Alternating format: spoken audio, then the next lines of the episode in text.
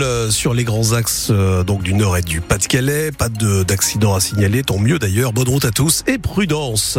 Alors on a Marie-France qui est en train de manger des petites gaufres là ce matin qui nous dit qu'il fait 7 degrés à Rouvigny. Louise Adalaïde Boinard pour cette météo, ça tourne autour des 7-8 degrés, hein, c'est ça hein? Oui, c'est ça. Pendant toute la matinée, on va rester à 7-8 degrés. Ça va monter cet après-midi. On pourra aller jusqu'à 12 degrés, voire même 13 sur le littoral. Et par contre, c'est la pluie qui va faire son grand retour ce matin. La députée du Pas-de-Calais, Marine Le Pen, va finalement passer devant la justice pour détournement de fonds européens. Oui, les juges d'instruction parisiens ont confirmé hier qu'il y aura bien un procès dans l'affaire des assistants parlementaires européens. Le Rassemblement national aurait détourné de l'argent public pendant 12 ans pour payer des membres de son parti.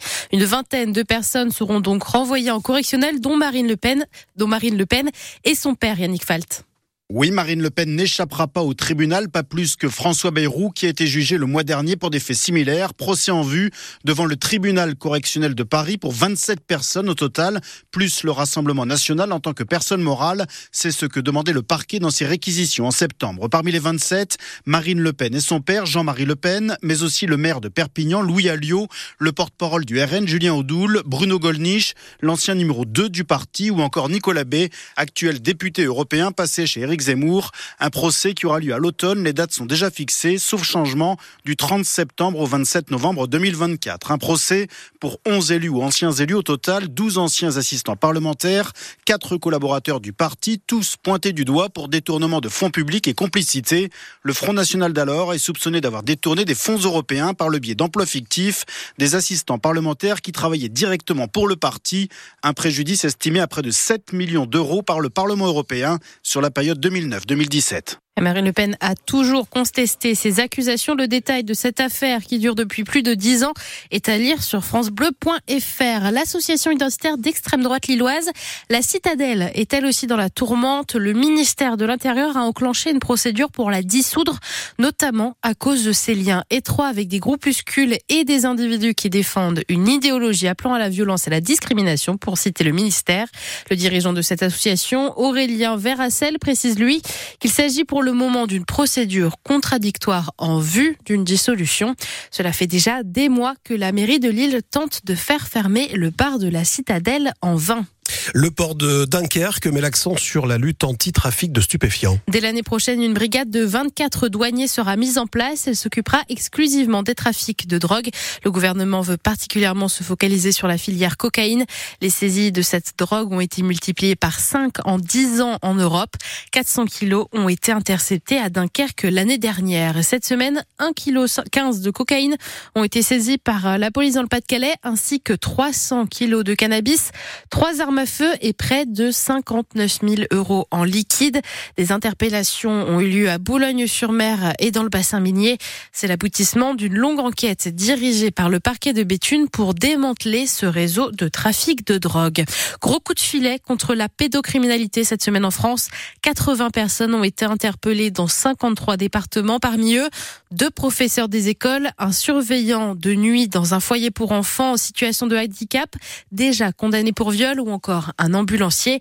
C'est l'une des plus grosses opérations du genre menées par la police et la gendarmerie dans le pays. 10 500 fichiers et 160 supports informatiques ont été saisis par la gendarmerie. On vous en dira plus dans le journal de 8 heures. Bon, alors le Racing Club de Calais va tenter de nous faire rêver ce soir. Le très jeune club de Régional 1 qui n'existe que depuis 6 mois va affronter des footballeurs professionnels, ceux de Caen en Ligue 2. Une affiche comme seule la Coupe de France peut nous en offrir avec 4 divisions d'écart entre les deux équipes. Le match débute à 17h au stade de l'Épopée.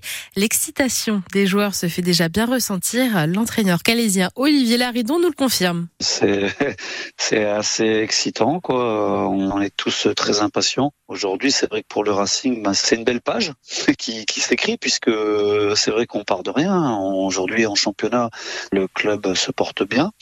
On peut dire que le parcours de Coupe de France est, est sympa. nous, on considère avec le staff que c'est du, bonus, quoi. On est content, hein. on est très très content de, recevoir Caen euh, et on l'a préparé euh, comme euh, comme il fallait, quoi. Maintenant, on n'est pas fou, hein. on sait que aujourd'hui Caen a des joueurs qui s'entraînent deux fois par jour, ce sont des professionnels, ils sont ils sont, mieux préparés que Calais. Mais la coupe aujourd'hui, nous fait dire que tout est possible. Donc on y croit. Trois autres clubs de chez nous jouent en Coupe de France aujourd'hui. Valenciennes en Ligue 2 reçoit Reims-Sainte-Anne en National 3 à 13h30. Féniaunois en National 2 affronte Itancourt en Régional 1 à 14h et Saint-Omer en Régional 1 s'oppose à Épinal en National à 18h et demain le petit poussé à la compétition Blériot-Plage en Régional 3 jouera contre Chambly en National 2. Eux ne nous ont pas fait rêver hier soir. En revanche, les footballeurs lensois, ils ont terminé leur rencontre de Ligue 1 contre Montpellier 0 partout. Racing de tout de même son cinquième match en extérieur sans encaisser le but. Les 100 rechausseront leurs leur, rechausseront leurs crampons pardon, mardi, mais pour un match de Ligue des Champions contre Séville. Et demain, ce sont les Lillois qui participeront à la 15e journée de Ligue 1 avec un match contre Clermont à 15h. En Pro B, masculine de basket cette fois-ci, l'équipe de Denain-Voltaire s'est inclinée à domicile hier. 82 à 66 face à La Rochelle. Défaite également des Lillois 82 à 65 face à En revanche, victoire de Dunkerque hier soir, mais en Star League de handball, ils ont battu Chartres 32 à 28. Les Dunkerquois sont dixièmes du classement. Enfin, le Téléthon continue aujourd'hui encore. Les promesses de dons s'élèvent déjà à près de 10 millions d'euros. L'objectif, c'est de dépasser les dons de l'année dernière qui étaient de 90,8 millions d'euros.